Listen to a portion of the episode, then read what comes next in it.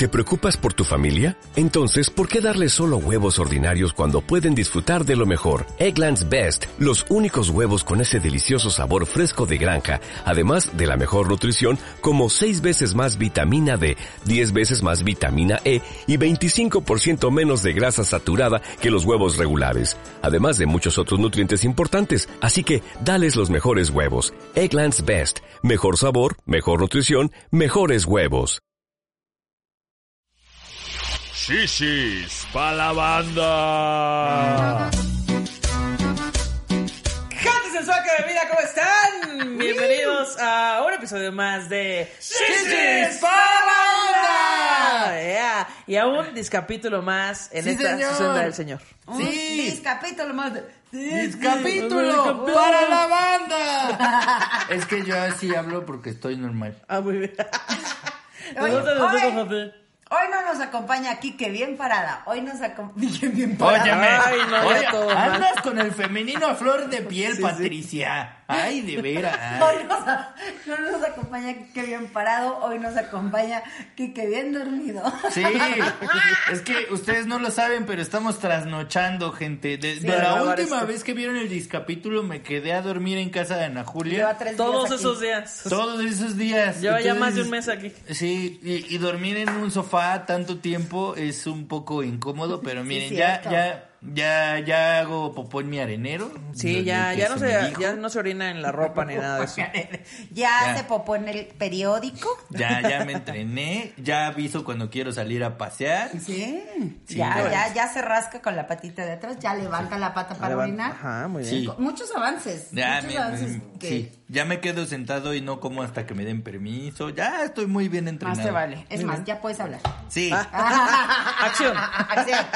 El discapítulo pasado estuvo muy intenso, güey. Sí, ¿Qué pedo? sí, estuvo bien. La bien lloración, rudo. pura lloración. La No. pura lloración. Gente, hijo, sí. Sí, estuvo muy bonito. La verdad es que, que me quedé con una bonita sensación de, de hablar como de las personas que sin estar siguen estando. Qué bonito. Entonces, estuvo, estuvo muy bonito. Ayu- eh, ayudaste a mucha banda, estuvo chido. Y yo creo que sí, un día hay que hacer un consultorio abierto. Una de Uy. dos. Ajá. O hacemos un en vivo así el lunes. Ajá. O sea, un en vivo, o sea, un podcast porque esté en vivo. Ajá. Y que manden sus preguntas en ese momento. O que nos las manden Puede ser también un las- regalo, o sea, no, no, no, no, no como un capítulo normal, sino como un regalo, puede ser. Ah. Y ahí que nos den ahí sus donaciones y Pa- a no, cambio, papá, para el a maestro. cam- claro, para el maestro, a cambio de, pues, este, su terapia oye, express. Uy. Uy. Uy. Pónganle fecha, gente. Uy, Pónganle gente, fecha. eso sí estaría muy Bueno, poner ya mañana, no. Ya, ya, ahorita De hecho, ya. ya estamos en el 2021. Sí, ya. ¿Ya? ¿Esto ya Sí, está en el ya, 2021? desde el 2021. Ay, claro, con eso Vengo me del encanta. futuro. No, me encanta grabar en este nuevo Ey, año. manos, vengo del pasado a mira. decirles que no la sigan cagando, por No favor. sigan cagando. ¿Cómo Eh, les fue en el intercambio de regalos? Increíble. Padrísimo. Increíble, así. Sí. A mí me dieron la casa que pedí. Dice, oye, ¿cómo te fue con la tía de, de Julia? Dices, ya vivo con ella. Ay, mira, Ya vivimos ya, juntos. Ya vivimos juntos, Ya ya, le pasé. mi tía Nurit, mi tío Javier y Kike ahí Ya, mismo. Sí. ya, ahí andamos, mira, se, se, se cerró ya, todo quedó en familia, todo bien. Todo quedó en familia, ya lo tuvimos ahí. de eso, hecho, en Año Nuevo. eso de los en- traumas de atrás tiempo parece que es de familiar, es, es hereditario. Este, no, ella tiene otros problemas. ¡Ah, este, poco! De más arriba, pues, de, yo diría, Híjole, ¿no? Eh, vive despechada. Ándale, algo así, algo así. De hecho, Híjole. me encantan Uy. estos episodios porque no sabemos si los vamos a editar. Por ejemplo, Óyeme. no sabemos si sobrevivimos al COVID Exacto. Ah, claro. o si Ana Julia sigue con Magali, por ejemplo. no sabemos No nada, todo es un nada. misterio. o Desde- si Jerry viene algún día. No, No sabemos, no sabemos. no sabemos, No se Es un sabe. misterio. O si hoy le puedo decir arroba Jerry y no se va a notar. Todo Sí. puede pasar. No, mira, que este nuevo año viene con descubrimientos, ¿no? Ah, Es- lo único- es un arriesgue. Lo único de lo que tenemos certeza este nuevo año es que seguimos con Arctic Fox, nuestro Claro. patrocinador. Claro que sí, ¿eh? Único seguro en esta vida, gente. Tinte, libre de crueldad animal, 100% vegano, eh, hecho en Estados Unidos. Tiene muchos colores, lo pueden comprar en Sally Beauty. Colores, y colores y culones que Ay, quienes lo anuncian. Pero ya los te colores. quieres hasta pintar el culo, Ana También. Julia, ve nada más. Tome, usted donde Eso tenga pelos, con- se lo pinta. Mira, Exactamente. ni con dos botellas botellas de estas logramos a cubrir todo el campo que, que abarca. Mira, ni su- Siqueiros podría con ese mural. Apenas y un galón de cómics. Pero bueno, Arctic Fox, eh, si quieren ver todos los colores que tiene, Arctic-Fox-México en Instagram. Aquí está el tinte para la mamá de Quique. Eh, Ay, ya se lo habíamos entregado en el capítulo Claro. pasado. Pero Sally pa- Beauty. para que ustedes sepan cuál era el que pidió mi mamá, es ese de ahí, es este que se llama Sterling. Argentine Platinado, algo así. No, Sterling. Ah. Ah, sí. Sterling Argent platinado, platinado. Sterling, sí. Bueno, eh, los pueden comprar en Sally Beauty o en Amazon. Y pues ya mándanos ahí sus cambios de, Sí. de look, Este cómo color, llegaron, este cómo color- recibieron el año. Este color parece que se ve así como apagador y les juro que está bien chido. este Poison, pues es el, el rojo que yo traía en la cabeza. Ah, sí, Bueno, sí, este ya se está despintando, pero eh, es muy intenso. Ah, ese me gusta. Esta, mira, este Cosmic Sunshine. Este que tienes eh, naranja ahí, que se llama Porange, ese es neón. Ese te lo Uy. pones y con luz negra esa madre brilla bien chingón. Ay, me lo voy a, ya sé dónde lo voy a poner. Con Pero luz en las negra. cejas decía. no, para que no me tengan que echar talco y adivinen dónde. Es con luz negra, no es fosforescente para ti. ah, perdón. Por eso, con luz negra. ¿Pero tú tienes luz negra en tu cuarto o vas a ser un hotel con luz negra? Ah, Ah, este, o vas a ir a uno de esos No lugares sabemos. modernos. Y luego el tío se pierde, se pierde. se pierde, entonces, sí, mira, claro. Nada Mira, más de- así de ya es de, ya a esta edad es luz apagada. ya. Ahí donde ves el naranja. Ya, el camino naranja. Uf, ya en el 2021 es cosa de experimentar. Claro, exacto. mira, Ya me imagino al tío Carlos como en CSI pasando la luz así negra de, Haciéndole. Oye, esos rayones, ¿quién te los hizo, hija? Ay. ¿Y esos tallones? Eso no, está- uf. cállate, cállate. No, no, no, no. Imagínate la estría. Mira, ves Mira, hasta allá el tío. De chochototes hasta, las allá. estrías. decís. Hasta allá, hasta allá en el estriado. Claro que sí. Oye, Kike, bueno, pues gracias a Arctic Fox, cómprenlo por favor. Ay, hashtag, hashtag, hashtag. Hashtag. Hashtag. Pues ya dijiste que siempre que venga aquí que es el mismo, ¿no? Sí. Ajá, Ah, hashtag Discapítulo Arctic Fox. Si mi memoria no me falla. Ay, perdón. Ay, ya, míralo, ya, pues, ando míralo. yo descontando. Ese es el único Mira, pedo de es el único que Kike que no controla no. sus movimientos. Su, su motricidad le Siempre falla. salimos Por bien eso no. puteadas de los Y Por eso me quedo aquí quietecito. Quietecito. periódico. Porque No nosotros nos portamos bien. Exacto. Oye, este, pero entonces, ¿qué? Hashtag Discapítulo Artifox. Es correcto, así. Hashtag Discapítulo Arctic Fox, súbanlo a Twitter o a Instagram, pero etiqueten a Así Arctic es. Fox y a Shishis pa' la banda, bueno, a Shishis Podcast, para pues ganarse ahí algo. Mira, yo, a- o sea, voy a soltar algo al aire. Algo al aire. A ver. A como, ver. como de bote pronto. Va. A lo mejor un regalo de 14 de febrero. Podría ser, Para podría que ser. realmente replanteen sus relaciones. Ok. Exacto. Cerrando cicles. Exacte, exacte. Cerrando cicles, vendiendo chicles. Como a lo mejor, a lo mejor, ahí piénsenle. A lo mejor los tarea. reyes así, de repente. Puede ser, que- sí, exacto, pídanselo a los reyes, algo chido. Sí, el día de la Candelaria en vez de un tamal. En ahí. vez de un Así, tamal. en vez de un tamal a pura carne, decías, ah. La carne fluorescente. No, es que Patty viene con todo, ¿no? ¿eh? Este año la empezó bien, mira. Sí. Eh, te, voy, te voy a decir, estudiante de la UNAM, porque andas bien filósofa, hija, ¿eh? Mírala. ¿Dónde está tu así sudadera de decías, te voy a manta? decir Harry Potter porque andas bien filosofal. Ah. ¡Uf! ¡Uf! Sí, señor. Quique, problemas que tenemos todos en esta pinche vida. Yo creo que la mayoría, yo creo que la mayoría es muy raro que alguien esté feliz 100% con su, ¿Con eh, con su persona. Con sus shishis. Así te decía, Con con su su Brasil. El brasier nunca te No, hace feliz. Pero, este, con su persona. Ok. Eh, este, mi pregunta es, si todos tenemos problemas de autoestima, ok. Bum, bum. Ok. Tarantán, tarantán. Vamos, vamos a entrar eh, a un tema muy interesante para mí, porque creo que la palabra autoestima es la palabra de la que muchas personas se aferran para, eh, digamos, eh, ¿Han visto estas personas que te venden la enfermedad y luego te venden la cura? Sí, claro. O sea, muchas personas dicen, es que no tienes autoestima y por eso lo que tú necesitas es leer mi libro, lo que tú necesitas es...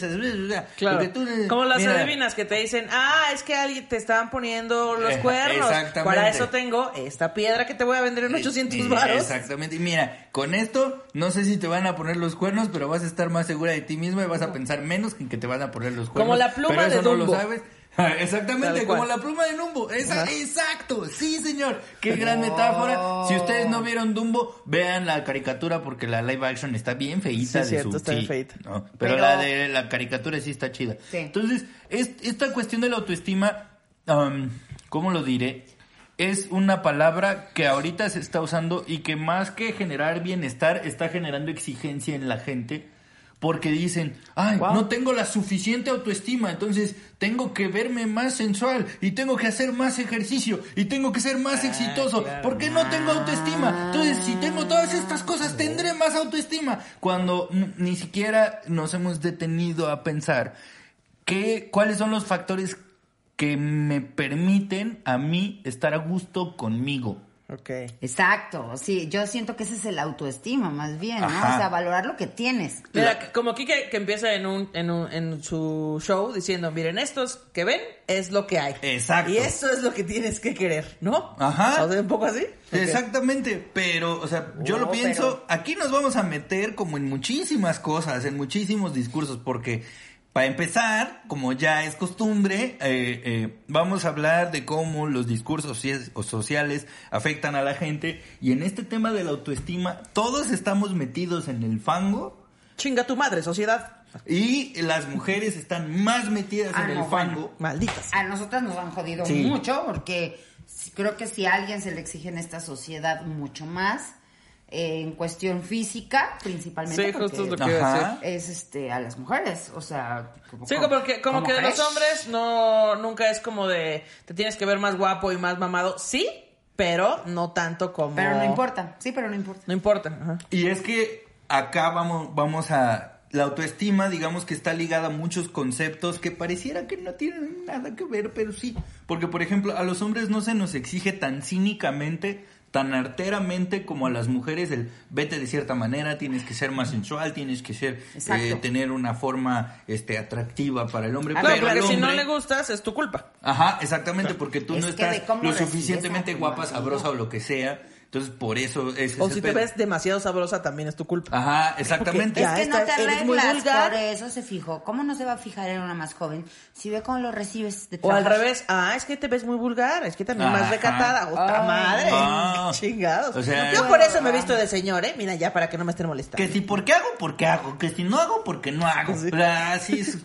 Y a los hombres a lo mejor no es tan artero, pero está esta idea de éxito que a todos nos pega. Ah, a todos nos claro, pega. claro. Pero a los hombres, si tú no eres un hombre exitoso, Sí. entonces no eres guapo, ni fuerte, ni, Sí, ni ni- con varo, ni valiente, ni vales la pena, ni, ni te van a rodear. Entonces, todo, ¿por qué hablo de todas estas cosas? Porque estas cosas son las que han construido nuestra noción de autoestima sin preguntárnoslo a nosotros. Claro, ¿qué es lo que te La- hace sentir feliz a ti? Exactamente. Entonces la autoestima va más ligada muchas veces a cómo me veo, a qué tanto éxito tengo, a qué tan reconocido soy por otras Como, personas. como que la autoestima depende de que los de, de que seas aceptado por los demás, ¿no? Ajá. Es que es lo que iba a decir, qué curioso, porque la autoestima es quererte a ti mismo. A ti mismo. Y resulta que mides tu autoestima Por a cómo te como quieren los los demás, demás. te quieren o Claro. te ven. Y ahora estoy hablando de discursos sociales, no Ah, estoy hablando claro. de los demás, porque también una de las trampas más horribles es que nos han hecho pensar que la autoestima depende de mí nada más. Claro. Lo voy a, lo voy a decir así. Si tú te rodeas de gente. Hace poco leí un comentario, no me acuerdo de quién, pero si lo ubican, denle un periodicazo en su hocico.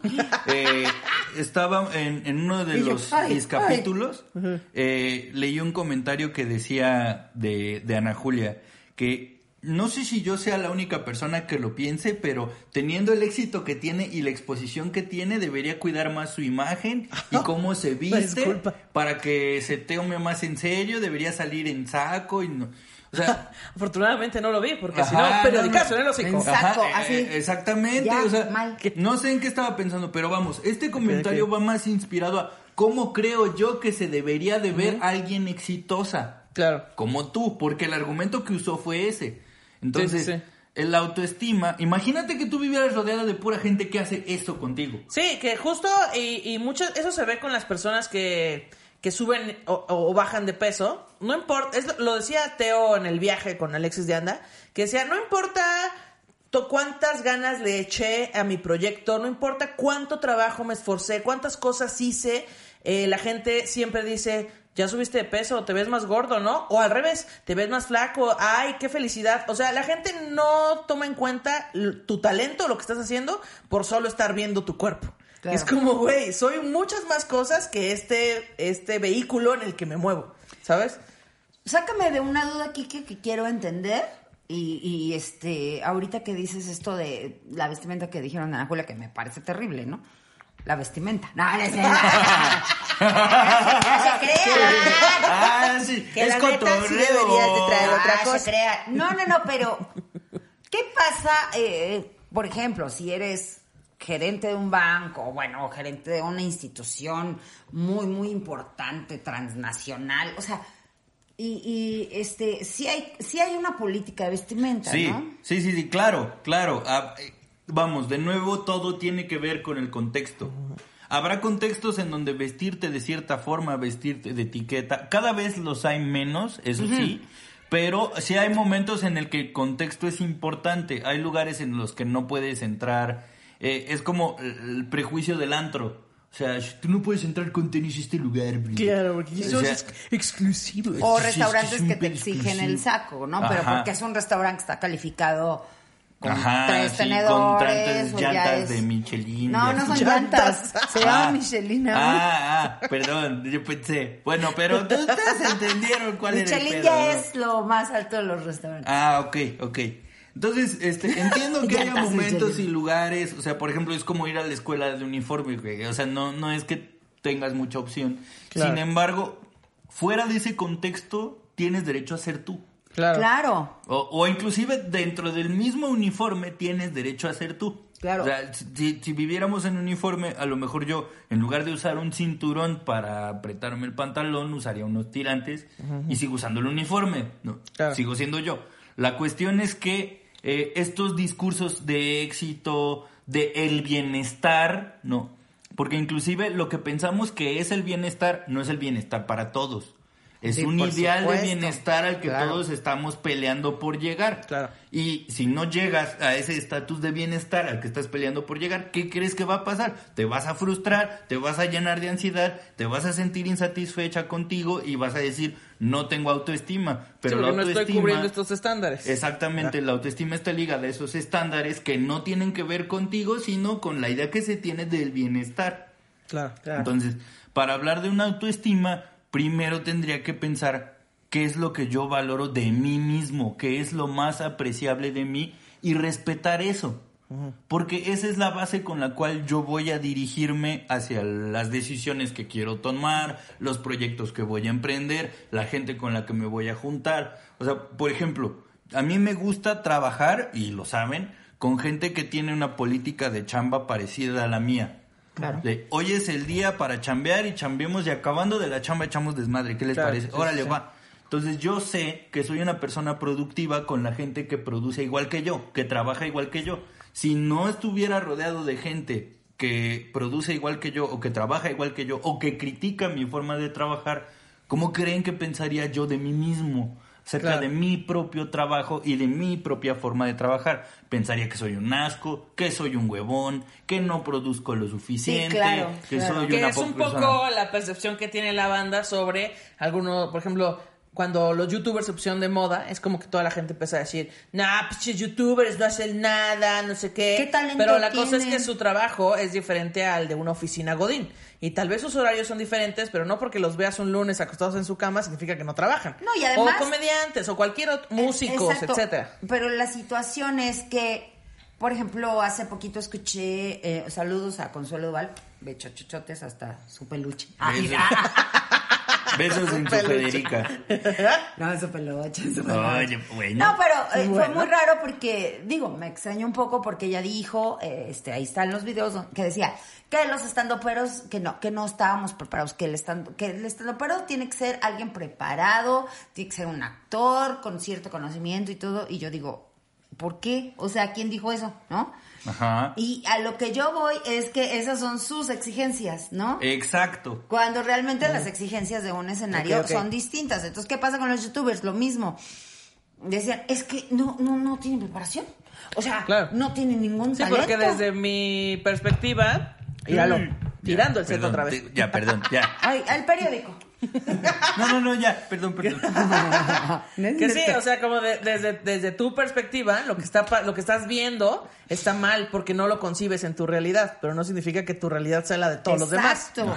No, Ya. y que no significa, por ejemplo, los youtubers, pues, sí, todos pensamos, ay, qué fácil. Bueno, les costó un trabajo tener todos esos seguidores. Y simplemente pensemos en este podcast. O sea, posiblemente empezaron ustedes diciendo, ah, pues no tiene gran ciencia. Pues yo vi un youtuber ahí y lo logra, ¿no? Y tiene un chorro de seguidores. ¿Qué me puede a mí costar que yo me subo a un escenario y soy chistosa? Está bien, bien, bien fácil. Y Mole Don Cuco No le doy un cuco. se dan, se dan, se dan cuenta de toda la chamba que hay detrás de hacer un podcast. Y de nuevo vivimos, eh, eh, caemos en esta onda de nos importa el resultado, no el proceso. Claro. Nosotros lo que queremos ver es a alguien exitoso, a alguien triunfador, a alguien con autoestima. Los motivadores se llenan la boca diciendo, eh, cree en ti mismo, pero no te dicen cómo. Claro. Ni te dicen por qué es importante que seas tú mismo. Sí. Y de qué manera se puede ser tú mismo. Pero ahí tienes a gente pagando miles de pesos esperando la respuesta que ellos mismos no te dan. ¿Quieres Spoiler saber? alert, no te lo dan. Eh, Spoiler alert, no te lo dan. Eh, y es porque, de nuevo, solo están instalando estas exigencias que no tienen que ver contigo, pero que también pegan en la idea que tenemos de nosotros mismos. Claro. Obviamente, todo esto que les estoy diciendo pega en lo que yo opino de mí. Claro. Al final, si yo no, no trabajo en un lugar, pienso en, en las personas que, por ejemplo, estudiaron una carrera por tradición. O sea, mi Sí, familia... que toda su familia se dedicó a los ingenieros, o a Pero los contadores. digamos que una de esas personas quiso eso ser músico. triste, sí. Oye, de Ricardo Pérez no vas a estar hablando. Óyeme. Oye, de Carlitos no vas a estar hablando. Óyeme. Entonces, o sea, piensen cómo se sentiría esta persona de a pesar de tener éxito en su carrera, de a, pe- a pesar de haber eh, seguido con la dinastía de la familia de este contadores, pon tú. Claro. ¿Ustedes creen que se sentiría tranquilo, pleno, sabiendo que quiere hacer otra cosa? No. Y eso también tiene que ver con la autoestima. Y es como esta gente que llega a decir, es que eh, creo que tengo el síndrome del impostor, güey, porque creo que lo que tengo no me lo merezco, ¿Cuándo has escuchado eso del síndrome del Ay, impostor? no Lo he manchen. Se ha puesto escuchado mucho de 50 moda. Se ha puesto mucho de y moda. es de, güey, qué pedo con eso. Y es que de, de nuevo es de tratar de ponerle a nombre algo que pensamos que no es normal. Pero si hay una palabra ah, de la que yo rehuyo es justo normal, porque no sabemos Claro, qué, ¿qué es, es normal. normal? Y esta idea de creo que no me merezco lo que tengo viene de no poner atención en el proceso que te costó tener lo que tienes. Pero ahí creo que viene la, la, la, la diferencia grande. O sea, cuando dices, no me merezco lo que tengo, creo que ahí sí es una falta de autoestima muy diferente a no soy como quieren que sean los demás. Es una diferencia abismal. Eh, puede que puede que de primera impresión parezcan cosas distintas, pero estamos hablando de una persona que no está pudiendo ser lo que quiere ser. Claro, ok. Al final del día, la persona que se cree impostor dice, yo, como estoy, no me merezco lo que me está pasando porque porque no- tengo que ser más. Sí, porque no está haciendo lo que quiere ser, lo que te hace Sí, feliz. eso está bien gacho. Y, al final, esta necesidad o esta avidez de necesito, eh, o sea, esto no me lo merezco, viene de esta cosa cultural de que siempre hay que tener más. Siempre hay que ser un poquito mejor. Tienes un coche del año, junta para el siguiente año tener otro coche del año. Mejor, sí. Ajá. O tienes una pantalla de 30 pulgadas a una de 45. Ya tienes la de 45, una de 50. ¿Qué te dije? Eh, tienes el iPhone tal, ahora ve por el iPhone tal. Es de la cultura de siempre la optimización constante. Bueno, el pero- capitalismo es un poco Oh, eso, es un poco- ¿no? O sea, es un poco así. De mira, todavía no terminas de pagar tu iPhone X, pero mira qué bonito está el 12. Ajá. Y entonces tú dices, no manches, güey, ya el mío está bien jodido. O sea, ya hasta lo ves jodido y... y qué- Sí, sí, Y eso nos pasa, pero con nosotros mismos Claro. también. Yo debería tener más, yo debería vivir en otra casa, yo debería tener más familia. Para esta edad yo ya debería tener siete Sí, posgrados debería, y tres debería. hijos y lo que sea. Cuando realmente no nos hemos sentado a decir, ¿por qué me gusta hacer esto que quiero hacer? ¿O por qué quiero hacer eso? ¿Por qué quiero tener Exactamente. siete posgrados? ¿Por qué supones que...? Sí, ¿realmente quieres tener todo eso que dices desear tener Exacto. o, o no? En, al- en algún momento eh, yo le decía a, a mi roomie, a, a- Javier, que en esta etapa de mi vida estoy tan contento y tan a gusto que no quisiera que nada cambiara. Si, si, mi, si mi situación actual se mantuviera de aquí a que me muera, yo sería no te feliz. pagamos. Óyeme, oye, uno no vive de ilusiones, ¿cómo te atreves? Además, para esta fecha ya me pagaron, Ah, sí, Patricia. sí, es ¿eh? cierto. No, Eh. yo decía el siguiente mes. Ah, ah, Ah, bueno. Ah, bueno, ahí vamos. Este, no, entonces yo le decía, es que estoy muy contento porque tengo las terapias, tengo los podcasts, estoy escribiendo Estás rutina. en un momento bien Eh, chido. Estoy en un momento chido y además eh, estoy disfrutando hacer todo lo que hago con la gente que me rodea. O sea, es- estoy perfecto. Y mucha gente dice que eso es conformarte. Hizo, hijo, qué Pero es que justo es eso, como que, como que primero no te conformes y después un montón de gente, por ejemplo, tiene hijos porque así dicen las reglas sociales, que es como... Óyeme, pues, conmigo no te metas. Óyeme, de mí no vas a estar hablando. Sí, o, o como, güey, o sea, si ya tienes 35 y no tienes hijos, algo está fallando en tu vida. Como, ¿qué? ¿Por, qué tendría algo que estar fallando? Y no nada más con los hijos, con un montón de cosas. ¿Cómo? Sí. ¿No tienes un coche propio todavía? ¿Cómo? ¿No tiene, no estás pagando una casa? ¿Cómo? ¿Sabes? O sea, siempre, siempre hay mucha es presión con esa presión. Y, Sí. y la gente, pues, pues nos convencemos de que esto es la realidad y entonces queremos hacer esas cosas sin en realidad desearlas. Claro. Porque es lo normal. Lo normal, ajá. Lo normal es que tengas esto a tal edad, es que logres tal, tal y tal. Y a veces lo normal no nos viene No bien. viene bien. Porque todos tenemos, o sea, vamos a pensarlo en, en, en, en, en cosas estrictamente estadísticas. Lo normal es lo que quiere la mayoría. Lo que está en la norma. Y todos tenemos algo de anormal. Todos tenemos algo que nos caracteriza, que no nos gusta de la mayoría. Ya. O sea, yo, a mí, por ejemplo, me gusta el blues, que es un género musical que no le gusta a la A mí mayoría. el green. Ah, no es cierto. A mí el green. orange. A mí el Chistes de green. tía, chistes de Chistes tía. de la tía Pati, empezando el año vergas. Este... Ah, mira, sí cantó. Eh, Sí, canta. señor, claro. Entonces, o sea, todos tenemos un puntito en el que destacamos, el que no somos normales, en el que nos gustan cosas que a la mayoría tal vez no. Claro. Y eso, o sea, de alguna manera nos habla de que no siempre vamos a estar conformes con lo que la gente crea normal. Siempre vamos a tener huequitos de resistencia, por decirlo así. No resistencia de aguantarse, sino de rebelarse. O sea, siempre va a haber cosas de, ah, pero ¿por qué? O sea, yo estoy muy contento. Por ejemplo, esta pregunta que me hacen mucho, ¿qué preferirías? ¿La comedia o la psicología? Porque desde siempre se nos ha enseñado que nos vamos a dedicar a una, una sola, sola cosa, cosa, por el resto de nuestra vida. Sí. Y si yo no quiero, güey, y si yo me quiero dedicar a las dos porque las dos me maman y las dos Sí, me sí, y- encantan. y puedo en las este dos me momento ayudan. hacer las dos. Exactamente, Claro. y puedo hacerlo Claro, porque sí a fuerza puede. se me puede, se me tiene que forzar a hacer una.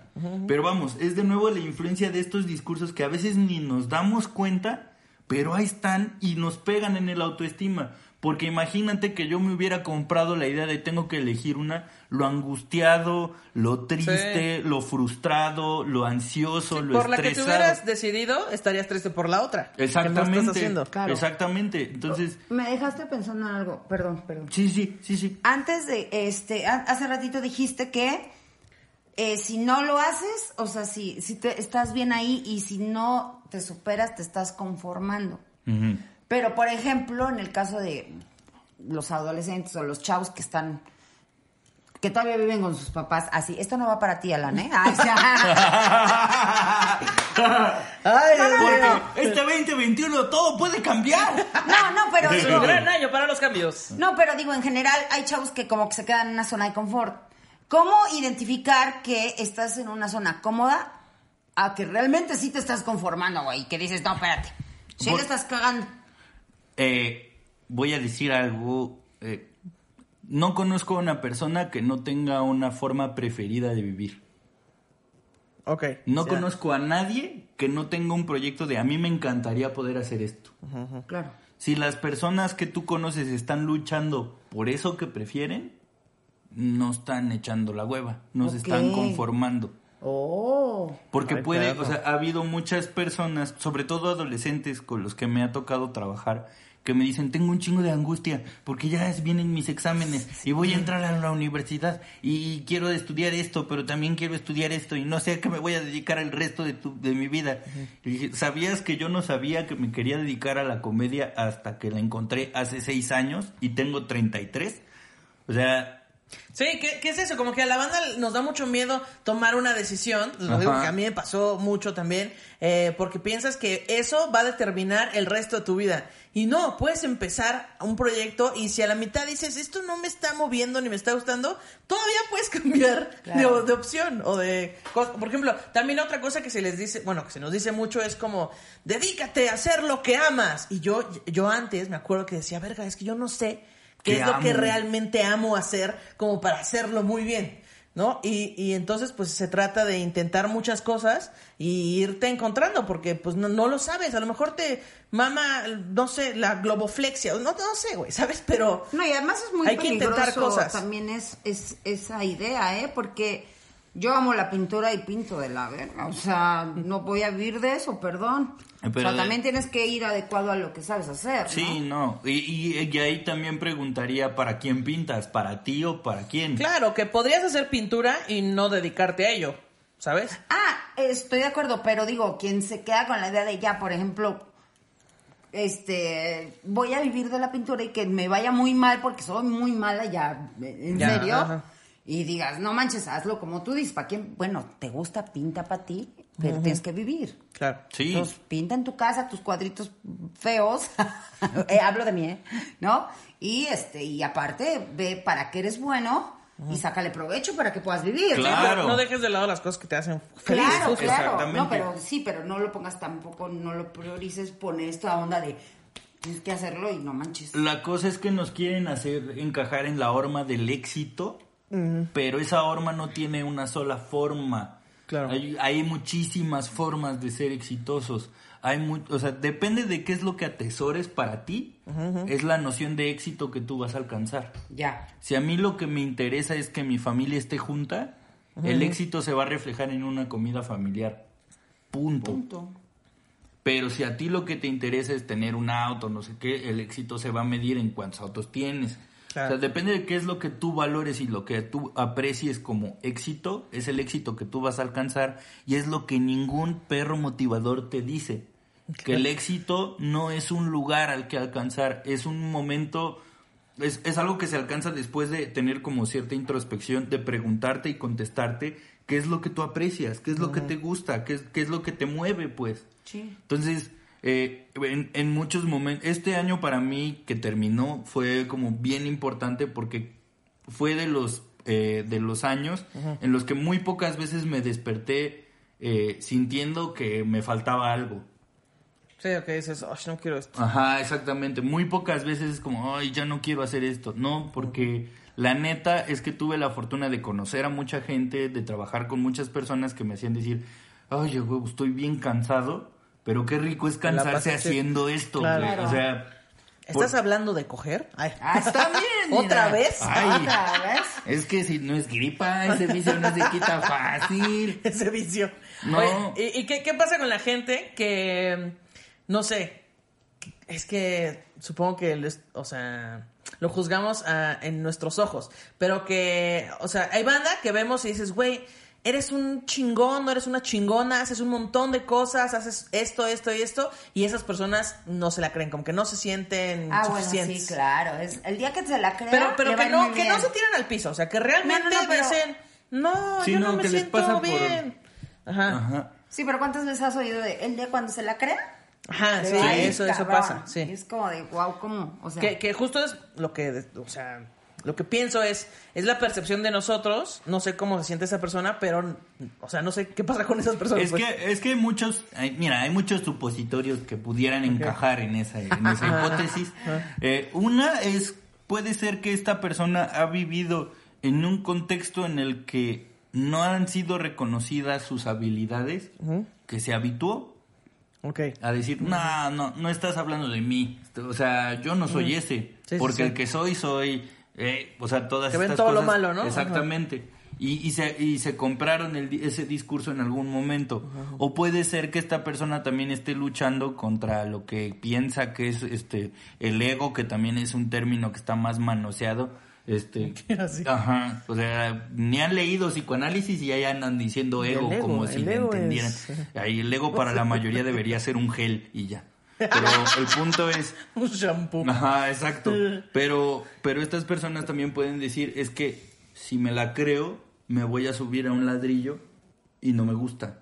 Ok, ya, ya entendí. Entonces tendríamos que pensar, eh, eh, eh, o sea, cada persona tendrá su razón, cada persona tendrá su porqué, pero sí es bien, sí es bien importante saber que uno puede contribuir a la autoestima de las demás personas, desde el, desde la manera en que se habla o en- desde la manera en que se convive con los otros, tú estás abonando a que la autoestima de los tuyos pueda crecer o pueda decrecer.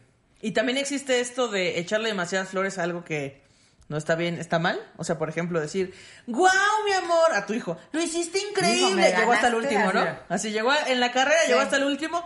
¡Lo hiciste padrísimo, mi amor! ¡Vamos a McDonald's! ¿Eso está bien? ¿O, o Pues es deberíamos que- hacerlo reconocer la realidad? Es que hay que pensar en las consecuencias de lo que hacemos. ay, Ok, Diosito. Eso puede ser mentir, ¿no? Ah, claro. O sea, eso no es reconocer un logro, eso puede ser mentir. Claro, podrías igual felicitar por el esfuerzo Exacto. o por intentarlo o por... Pero sí no mentir. Notar que- O decir, no, pues ahora hay que pensar en qué podemos mejorar, Ah, pero lo hiciste ya. muy bien. Ya, está chido O el Oh, resultado... ay, ¿por qué saliste igual que tu papá? Ay, de veras. Ok, ya, ya, ya. Ay, ¿por qué no te dio muerte de incubadora? Sí, pero no está chido, ¿no? O sea, no está chido aplaudirles todo, ¿no? O sea, Y es que esto tiene que ver... justo me ganaste así con Sí, es que esto tiene que ver con algo que, que tanto Ana Julia y, y yo detestamos, que es que a los niños los traten como tontos. Sí, No, los niños se dan cuenta cuando algo salió mal. claro. Los niños se dan cuenta cuando perdieron en un juego. Sí, claro. Los niños se dan Claro. cuenta de todo. de o una sea, injusticia o de cuando algo... así. Exactamente, los niños se dan cuenta. Y se dan cuenta cuando les estás mintiendo en la cara. O sea, también Sí, se dan hasta ellos se cuenta. quedan como... Sí, Ah, sí. lo hice bien. ¿En serio? Pero llegué al último. No, No. muy bien. Sí, neta. Porque, porque la autoestima no quiere decir que todo es, o sea, Que todo está bien. Exactamente, vivimos en una también en una sociedad que nos ha impuesto la japicracia. Gracias. Eh, Así, así lo llamo yo, o sea, a huevo tienes que estar feliz todo el tiempo para mostrarle al mundo que eres sano, saludable, productivo y proactivo. No, no, e- eso se llama manía y está de la chingada, no, no, está chido. Claro. La, la autoestima tiene más que ver con el reconocimiento de quien uno es y a quien uno le gusta ser. Claro. Y en eso lleva, o sea, es como si a mí me dijeran, ay, qué bonito corriste un maratón y no he corrido un maratón nunca, o sea, no. Y es algo que no está en mis planes hacer y creo que lo haría muy mal si lo intento. ¿no? Sí, sí, sí. por Pero supuesto. reconciliarse con eso de, pues no, no puedo, no me sale, no me gusta, no, y ya. Claro. O, oye, ¿te gusta bailar? No. sí, claro. ¿Por qué? Porque nunca pude, por eso no me gusta. Claro, Y claro. se acabó, o sea, tampoco está mal decir soy bueno para esto y no soy bueno para esto, porque eso también forma parte de la autoestima. Sí, que la banda te está insistiendo un chingo, ¿no? En cómo no, sí, sí puedes, Ajá. a ver, ándale, ándale. Ajá, y tú, como, ya no lo quiero si intentar, no ya. quiero. Que baile, bebé. Que Ajá. baile, Ándale, ándale, cántale a tu tía esa canción que te Sí, sale el tan bonita. Ay. Ay. Ay, Eh. Exacto, pero es justo e- este mito de vamos a construirle una autoestima fuerte este, a, a los ¿Qué? niños que Ajá. lo que puede que lo que puede generar es que eh, al contrario de lo que se busca que sean personas con poca empatía Ah. porque creen que las, la forma correcta increíbles. debe exactamente yo Ya. estoy bien, yo soy el increíble, soy el que nadie le sale, nunca le sale algo mal. Claro. Por Entonces, eso, el si idiota se- eres tú. Si se el pregunta que- por qué su hijo es inmamable, aquí está la respuesta. Wow, le aplaudieron todo. Ento- en- Ay, entonces es no. Sí, entonces sí, o sea, la autoestima se construye tanto de reconocer los puntos fuertes como reconocer los puntos de- débiles y que no pasa nada con ninguno de los dos. Claro. O sea, está chido que puedas hacer esto y está chido que no puedas hacer esto. ¿Qué, qué ibas a decir tú? ¿O Porque te interrumpí. Bueno. No, no, no. O sea que creo que quienes somos parte importante en, est- en el desarrollo de, un- de una autoestima correcta pues somos los papás. Claro. O sea, la carga es muy grande hacia nosotros por lo que tú dices, ¿no? O sea, por hacerles creer que todo lo hacen bien o por hacerlos menos de lo que son. Que aparte a veces uno como adulto piensa, ah, esta es una mentirilla piadosa, o sea, le voy a decir que lo hizo muy bien aunque haya perdido, pero esa mentira piadosa impacta muy grande en un niño que su realidad Sí, porque o toda su cree. vida han sido seis años, ¿sabes? Sí, Ajá. no, pero te digo, o se la cree, Ajá. ¿no? O se da cuenta que le estás mintiendo y, Y- eso es peor. Exacto. Y otra cosa que iba a decir hace rato es que siento que las redes sociales y los medios en general somos culpables de la japicracia. Sí. Que es esto de que yo solamente voy a subir en mi Instagram las cosas que me hacen felices, las fotos donde me veo súper bien y, y yo siento que es como no. A mí, o sea, yo grabo historias cuando me acabo de despertar y Ajá. estoy hinchada y estoy despeinada y eso pasa. ¡Qué porque segura! a todo el mundo... No, pero es que a todo el mundo nos pasa eso. Siento que es de- eh, en lo que la gente también ah, genera un vínculo. Como dice, ah, estas personas ¿También son como yo, porque Ah. también Exacto. cagan y también se levantan mal y también, este, pues se ven mal después de despertarse. Y también o nos no se bañan un enojamos, día. y también lloramos. Claro. Y también nos equivocamos. Porque no- nos aleja mucho de los artistas eh, que siempre están increíbles y entonces son como deidades. Pero, pero seguramente ellos no son increíbles todo el tiempo. Pero lo que vemos es que están increíbles. Y eso nos pone un- una vara muy, muy alta que es imposible de llegar. Sí, y, está muy y cañón. esa, o sea, y al tener esa vara muy alta a la que es imposible llegar eh, y la gente se está esforzando constantemente en llegar a esa vara tan alta, ¿qué consecuencias se imaginan que tendría simplemente en ustedes? Claro. Si, si estuvieran persiguiendo el llegar a ese nivel de, de endiosamiento, ¿no? Y obviamente se frustraría, obviamente se tendría ansiedad, obviamente se deprimirían en el sentido de, "Oh, es que no estoy logrando hacer lo que quiero hacer. Pues no, porque lo que quieres hacer no es lo que quieres hacer. Lo que quieres hacer es llegar a este estándar que es ideal, Sí, que no existe. que viene de una idea y que es inalcanzable por lo tanto. Entonces, eh, la autoestima se construye todos los días, no es algo que se tenga y que se le sume y se le resten cosas. Claro. O sea, pi- pienso en también la responsabilidad que tenemos al abrir la boca y que pocos ejercemos. O sea, es, es bien difícil esto, pero cuando yo estoy conviviendo con alguien, procuro la mayoría de las veces que mis palabras edifiquen algo, que construyan algo. Ya. No voy a no voy a destruir lo que tú ya hiciste porque tu trabajo te costó. Entonces, estar en una mesa con compañeros de trabajo, supongamos que damos un show Supongamos. Ajá. y que alguno de nosotros tres nos fue mal. En mi caso, digamos, si a ti, Patti, o a ti, Ana Julia, te fue mal, yo te diría, me gusta este chiste, me gustó esto, pero no me gustó esto, esto puede mejorar. Ok. Es diferente decir esto a decir, estuvo de la verga, güey, tiraste el show, no Ya. mames, güey, Y toda también la de la verga que te diga, no, güey, Ah, mataste. Exactamente. No mames, mataste, ¿no? Claro, Y, Exactamente. ¿Por qué? Porque la autoestima se, se- la autoestima se construye con honestidad. Claro. Entonces yo puedo decir, me gusta esto y francamente no me gustó esto, o puedes mejorar esto. Y prefiero decirlo así a decir, estás de la verga, güey, todo lo hiciste mal. O, o decir, siempre, este, no hiciste esto, no hiciste esto, no hiciste esto. Entonces lo que estoy diciendo con esto, es, te estoy exigiendo que hagas estas cosas para que yo te haga caso. Pero como no las hiciste, entonces te vas a la chingada. Que también eh, luego está bien difícil porque mentimos por convivir, ¿no? O sea, Ajá. alguien se baja de un show y te gustó, te gustó el show y a ti no te gustó. Y no eh, te llevas tan bien con esa persona. Y entonces es, es complicado, o sea, Sí. es un ejercicio difícil de pensar cómo le voy a decir a esta persona que no me gustó tanto sin decirle que estuvo de la verga, pero sin tampoco mentirle y decirle que lo hizo increíble. Porque me parece muy dañino decirle, no, te fue increíble, padrísimo. Esto no me parece que sea saludable, pero tampoco decirle, ah, estás bien pendejo, retírate de la comedia. Siento que hay que encontrar un punto medio y eso es lo difícil. Sí. Por y- eso te digo, o sea, perdón, esa es la carga que también como papás tenemos Sí. que aprender. Exacto. Y acá, o sea, en este, en este caso, podríamos pensar como un poco más, va a sonar muy mamón, pero en la técnica. O sea, si nosotros conocemos la técnica Andas. para escribir un chiste, es como, mira, este chiste yo creo que puedes buscarle otro remate. Andas, ajá. Y es una manera bien respetuosa de decir, No no, me gustó". critico todo tu trabajo, Claro. porque pues tu trabajo te costó, pero a mí particularmente este chiste y este chiste y este chiste creo que pueden mejorar. Ya. La cosa es que eh, estar consciente que de mis palabras tienen un impacto en la manera en la que las personas se Sí. ven a sí mismas, te hace mucho más responsable, Responsable. de lo que vas a decir. Sí, ¿qué Wow. pasa, por ejemplo, qué tan bueno es exigirle a tus hijos buenas calificaciones?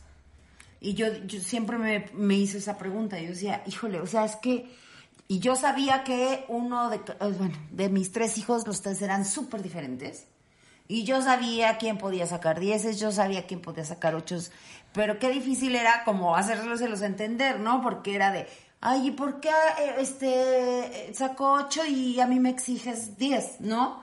Y entonces era de, "Ta madre, ¿cómo le explico que le veo más capacidades en una materia uno? Le veo, ¿sabes? Porque tienen diferentes cualidades. Pero, pero pues justo así, o sea, me, me, me hiciste recordar mucho cuando, eh, cuando yo, pues también me sacaba dieces, pero mi primo jugaba fútbol.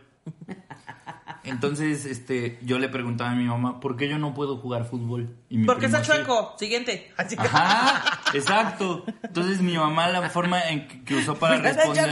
Diciéndote que te vas a caer. ¡Por pinche deforme! A ver, Robocop, ven para acá. No, y, y la manera en que ella me lo explicó fue de todos somos buenos para algo y malos para algo. Tú eres malo para jugar fútbol, pero eres bueno en matemáticas.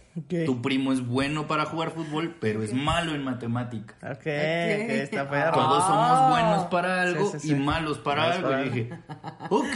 Dice, ¿no? ¿por qué vamos a jugar fútbol? Todos somos buenos para algo y malo para algo y tú eres bueno para nada. Exactamente. Y aunque seas un bueno para nada, sirves de mal ejemplo. O sea, Toma, como, bueno para algo. Bueno, para algo. ¿Qué pero- quieres? ¿Ser poste? Así ya. Y, y- y me acuerdo mucho de, de una anécdota en la que yo, yo trabajaba con familias de niños con parálisis cerebral, porque pues uno no es lo que quiere, sino lo que puede ser. ¿no?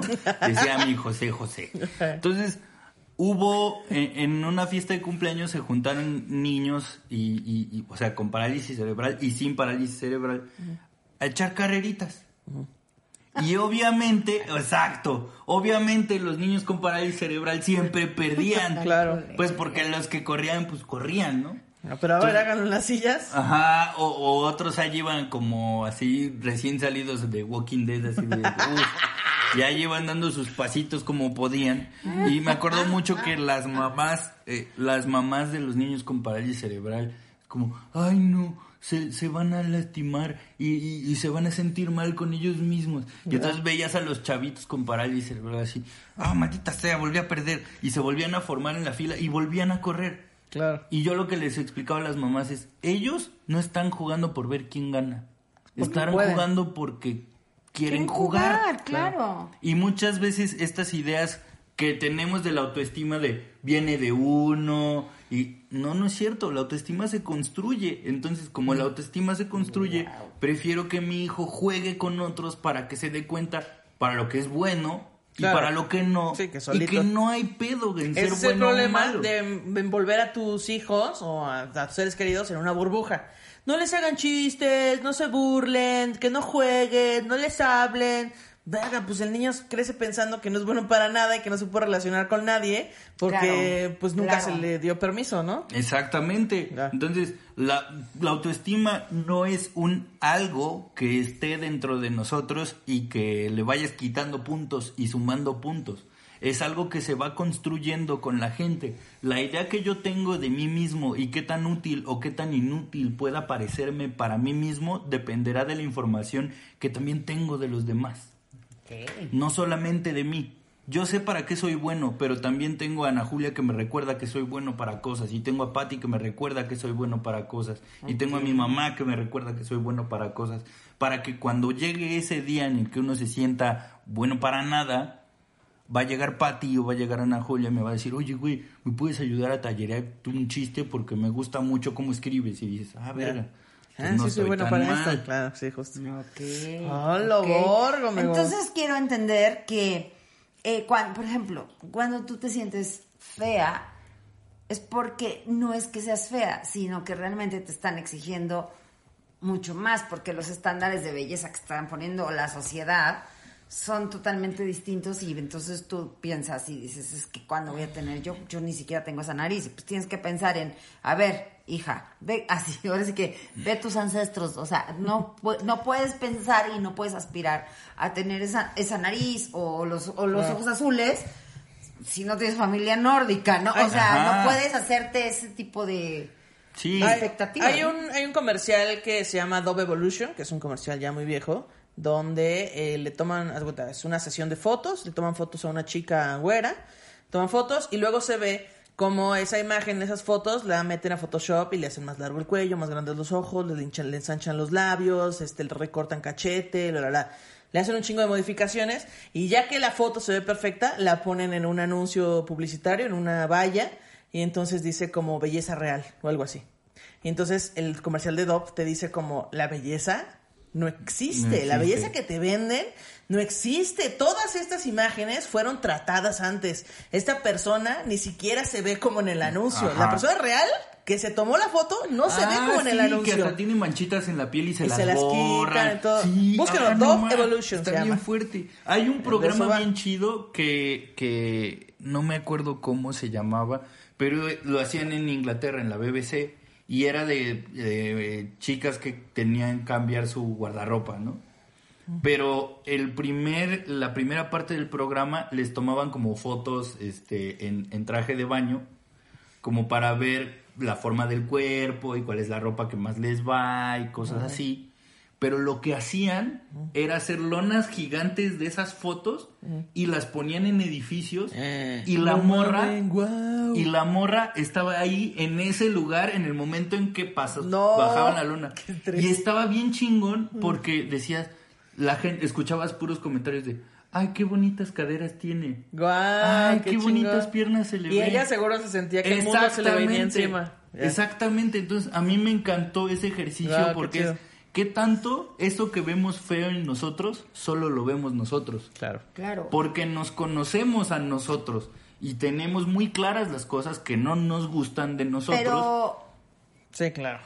es doloroso también, Kike. O sea, o sea, sí, Sí. hay un proceso bien difícil. O sea, yo ya lo platiqué mucho, mucho de esta onda de que bajé de peso y, y entonces ya la gente me ve diferente. Sí. Y entonces tuve que bajar de peso para que eso pasara. No, No. Más bien es lo que decía Teo en el del viaje, que decía, nadie se está fijando en mi talento y en lo que todo lo que hago. Tengo que bajar de peso para que me reconozcan y aún así todos sus comentarios van a ser buenos, pero van a ser sobre mi peso. eso. Van a seguir sin ser sobre mi talento.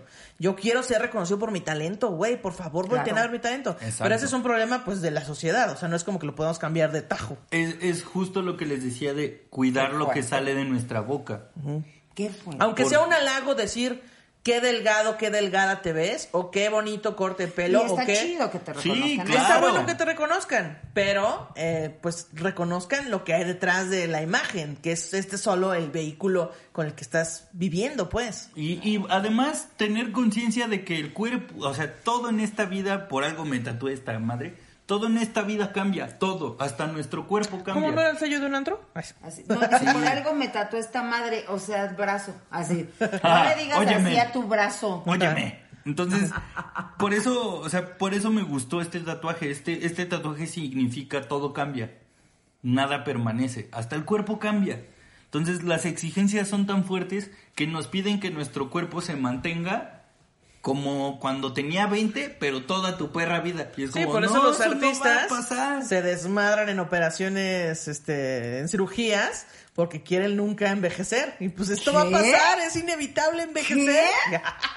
Y, y, oh, y, y- y en esto, esto que decías de, de verte fea al espejo, porque seguramente hay muchas personas a las que nos pasa o nos ha pasado.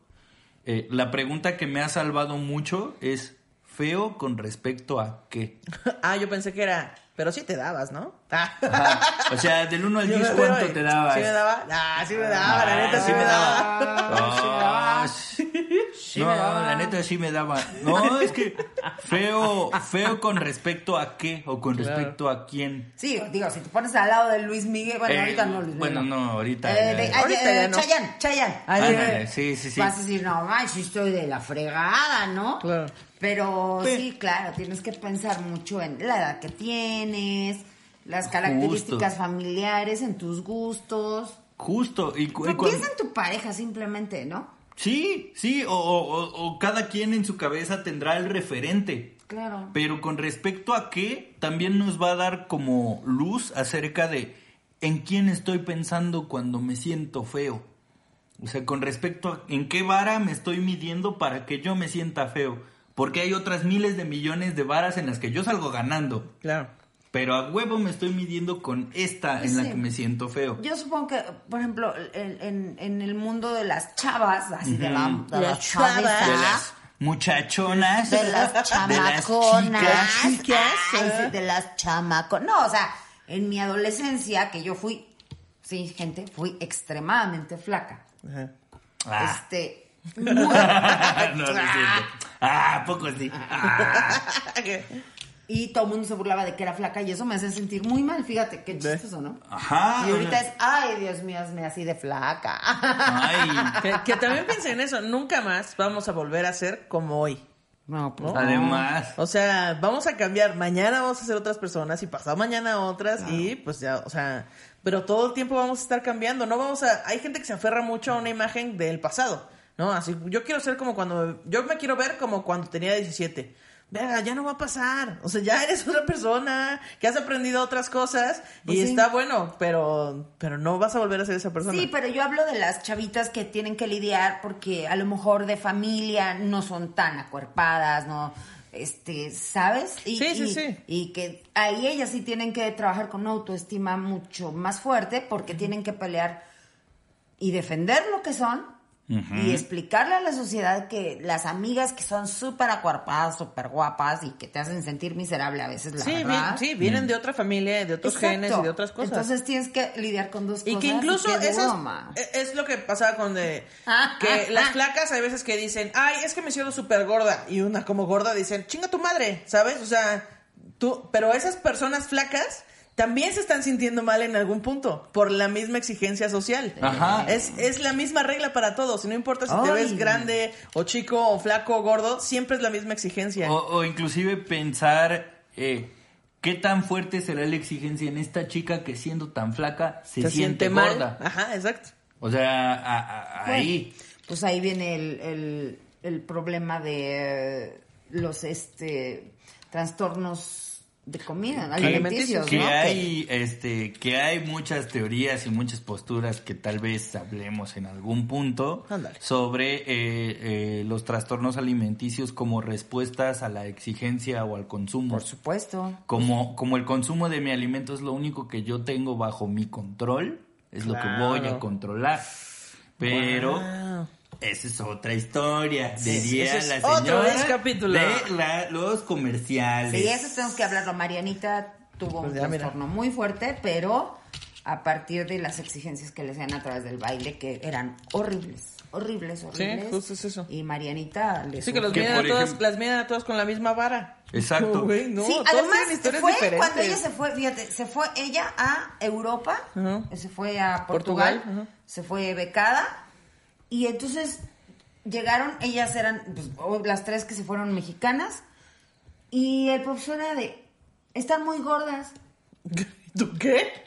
Tú cálmese, señor portugués, si sabe que somos mexicanas. No, o sea, Es como si fueras a un latina concurso a Rusia. Es como si fueras a un concurso a Rusia y dijeran, ah, es que no son altas. No, ni lo vas a hacer, porque así naciste. Sí, entonces. Esto es lo que hay. Entonces, cuando, cuando veo un escandinavo haciendo esto en un microbús, es la revancha, así de, Sí. para que vean lo que se perro. sienten, pum. Sí, pero está bien fuerte. Sí, claro que sí, porque el mundo del baile es. Sí, y e incluso en, en algún momento tengo una amiga que espero me esté viendo, Leti Cruz, eh, que ella eh, estuvo en la en, en danza regional, en el Limba y así, y entonces hizo muchos estudios acerca del cuerpo y la danza, y de repente se dio cuenta de que no hay danzantes con discapacidad. Aunque puedan danzar, porque como no son estéticamente Claro, bonitos, exacto. no, no pueden danzar y es como, güey, sí sabes que las personas con síndrome de Down tienen motri o sea, habilidades motrices Sí. increíbles, o sea, Sí, la sí, mayoría son gimnastas, o sea, su musculatura les da para eso, Claro. pero eh, las exigencias del cuerpo en el ambiente de la danza hace que, por ejemplo, la danza en silla de ruedas no sea considerada arte, porque la silla de ruedas no es estética. Sí, porque se ve feo. se ¿no? ve feo. No. Ay, Entonces, no, a, ese nivel, o sea, es un gran ejemplo esto que pones de la danza, porque digamos que es la versión extrema de algo que vivimos diario. Diario. Eh, Exacto. ¿Y cómo lo vivimos diario? En las tallas de mujeres, por ejemplo, si tú comparas la talla grande de mujer versus la talla grande de hombre, Sí, es un abismo. es un abismo, pero los dos son grandes y técnicamente tendrían que medir lo mismo. Claro. Porque grande es grande. Sí, sí, sí. Pero Yo no. lo sé porque compro extra grande de mujer y esta, esta es extra grande de hombre porque la de mujer no me queda. Así. Ajá. Y pero no me queda a mí, no porque yo sea muy grande, o sea, sí, pero no me queda a mí y no le queda a un chingo de mujeres. Exactamente. Porque ustedes dirán, ah, sí, pero tú pareces vato. Sí, pero hay un chingo de mujeres a las que tampoco nos queda esa, esa talla. ¿Y qué es lo que nos están diciendo de bajo, bajita la mano o no tan bajita la mano? Es, si tú sobrepasas esta talla, ya no eres una mujer deseable. Que, que esa es otra, por ejemplo, si eh, las tallas, eh, o sea, la- las tallas, eh, ¿cómo se llaman? Las, las que son para gordos, ¿cómo se llaman? Este, Las extras. Mm, sí, pero tienen un nombre en especial. Así bueno, te decía. bueno, las tallas extras Igual. nunca tienen diseños bonitos. Como si, como si la sociedad o la marca te dijera, ¿eres gorda? No te puedes vestir bien. Porque Ajá. no vamos a hacer diseños chingones para los gordos, porque nos gusta que nuestra ropa la luzca gente delgada. Ajá. Así, ese es el mensaje que yo entendí. En, en H&M sí. Eh, sí, Pero, pero, porque ellos tienen una cultura mu- muy gringa, es una tienda gringa. H&M es una tienda gringa y en Estados Unidos... Ah, pero pues La es neta- el lugar número uno. Sí, claro. Claro, la tiene una vacía y, las y de neta, y neta... te, y te puedo apostar que en H&M en Estados Unidos hay mujeres que dicen, aquí nada me queda. Estoy no, segura. O sea, no, de hecho es donde más les queda. Pero espera, espera. Mm. Solo, es- o sea, son de esa... eh, Ajá, solo es una Ahora tienda. hay un problema porque, bueno, ya después hablaremos de eso porque es como normalizar el sobrepeso. Ay, son muchas cosas, güey. ¿Qué pedo con la vida? Ya no nos da es- tiempo de nada. Es, eh, eh, o sea, el tema de la autoestima eh, nos lo han manejado como algo simplón, como algo sencillo de o la tienes o no la tienes. Y no, Sí. Porque la autoestima se construye. Y de la autoestima de los demás y la mía soy igualmente responsable. Tanto que los demás tienen responsabilidad con mi autoestima. Claro. Fíjate y, cómo y me sobre hablas. lo de normalizar el sobrepeso, voy a cerrar con una frase que escuché en el podcast de Ray Contreras que hizo con Esmeralda Soto. Dijo, la gente que, que dice que no veamos cuerpos gordos porque normalizan el sobrepeso, ¿te preocupa tanto la salud de la gente? Ponte el puto cubrebocas. Muchas Claro, gracias. Claro. Eso lo dijo Rey claro. Contreras. No, yo lo, lo aventé porque yo ya pasé por ahí. Sí, y era claro. de, a ver, espérense. O sea, que les valga verga cómo nos vemos los demás. Vean el Sí, talento lo que hay detrás de la gente Y dejen de ver cómo se ve. Mensaje para la niña que, o para quien puso que por qué Ana Julia, que por qué no se ponía Mm. un saco y todo. Que les valga verga. Exactamente. Sí. Ahora, si quieren una respuesta mamadora, eh, Por favor. eh, Ana Julia está haciendo un statement que justo es, no importa cómo te ves, lo que importa es el talento. Si tú eres incapaz de ver eso, no entendiste Sí. el mensaje. O sea, eh, por eso yo te preguntaba de los puestos. O sea, Ana Julia no está representando a, a- a una empresa este ante Ana Julia es, es su propia Se jefa y sí se representa a sí misma y bueno así como Ana Julia hay muchos este estandoperos que dicen es que son bien fachosos y se suben al escenario sí porque se están representando a sí mismos y así O sea, son Pero no nada más es conmigo, ¿eh? Por ejemplo, yo me acuerdo que Sí, eso Sofía Niño de Rivera tenía muchas historias. Sofía Niño de Rivera, que se sube, mira, hecha una reina Sí, al escenario, tenía un impactante. chingo de historias donde le contestaban así como de, oye, una sombrita, depílate la ceja, ¿por qué no te ajustas no sé qué? Y Sofía como, pues que les valga madre, ¿no? Yo lo que hago es contar chistes, ¿por qué tendría que verme hermosa? exacto Para ti, exacto. hermosa. Para mí, yo estoy feliz. Ay, siempre nos quedamos con Ay, bueno, qué gente, qué brutalidad de, No, de no, capítulos. No, pero bueno. este, este estuvo bien interesante. Sí, no, o sea, espero, espero que con este discapítulo desconfíen más de los coaches de salud. Ay, sí, por favor. Y No los motivadores, que, que les hablen de autoestima, porque la autoestima no depende solo de Vayan ustedes, terapia depende mejor. de su contexto, depende Sí. de un chorro de cosas eh, que no nada más tienen que ver con qué valor me doy a mí mismo. Pero Porque sí es todos o somos sea, valiosos. Sí tenemos que aprender a aceptarnos, güey. Sí debe de haber una aceptación que no sea como dice que, que, que no te compares con, con lo que no puede ser. Ajá, está bien, está mal, es- está bien estar mal. Eso también es importante. Saber que uno puede estar mal, uno tiene derecho a estar mal. Ok. O sea, uno tiene derecho a no ser perfecto en todas las áreas. Y eso permite que nos conozcamos más y mejor. Y eso va a construir una noción más clara de quién soy. Y si lo tengo más claro es más fácil defenderme. Cierto. Pues gente, ya saben, vamos a aceptarnos. Sí, traigo lonja, miren. Miren, aquí está. Porque llevo horas sentada. ¿Y qué? Sí. Y ya, no nos importa. Sí, y- Este, y, yo denle. tengo mi problemita. de- Exacto, de que me alcohol te decía. De De, que no- alcohol, pendejo. De que no tienes olfato. De que Ah, no sí. tengo olfato, es correcto. sí. ¿COVID? Ay, Dios No, mío. No, él nunca nunca he tenido No, olfato. ya sé, olfato. pero así de COVID. Ay, ay, con razón no, no Pero huele, desde que- no huele ni No sudor. huele. Oigan, compartan, ya Compartan, saben, comenten. comenten. Campanita arriba. Todo, comenta arriba. Échense los comerciales, denme de comer. Y Sí. consuman contenido adicional y mándenos entonces, síganos mandando qué temas quieren que hablemos con Quique y próximamente regalito de discapítulo. Consultorio abierto en vivo para todos ustedes. no, Eso va a estar bueno, güey. Va a estar Muy bueno. bien, Muchas pues. gracias, gente. Gracias, Jerry. Bye.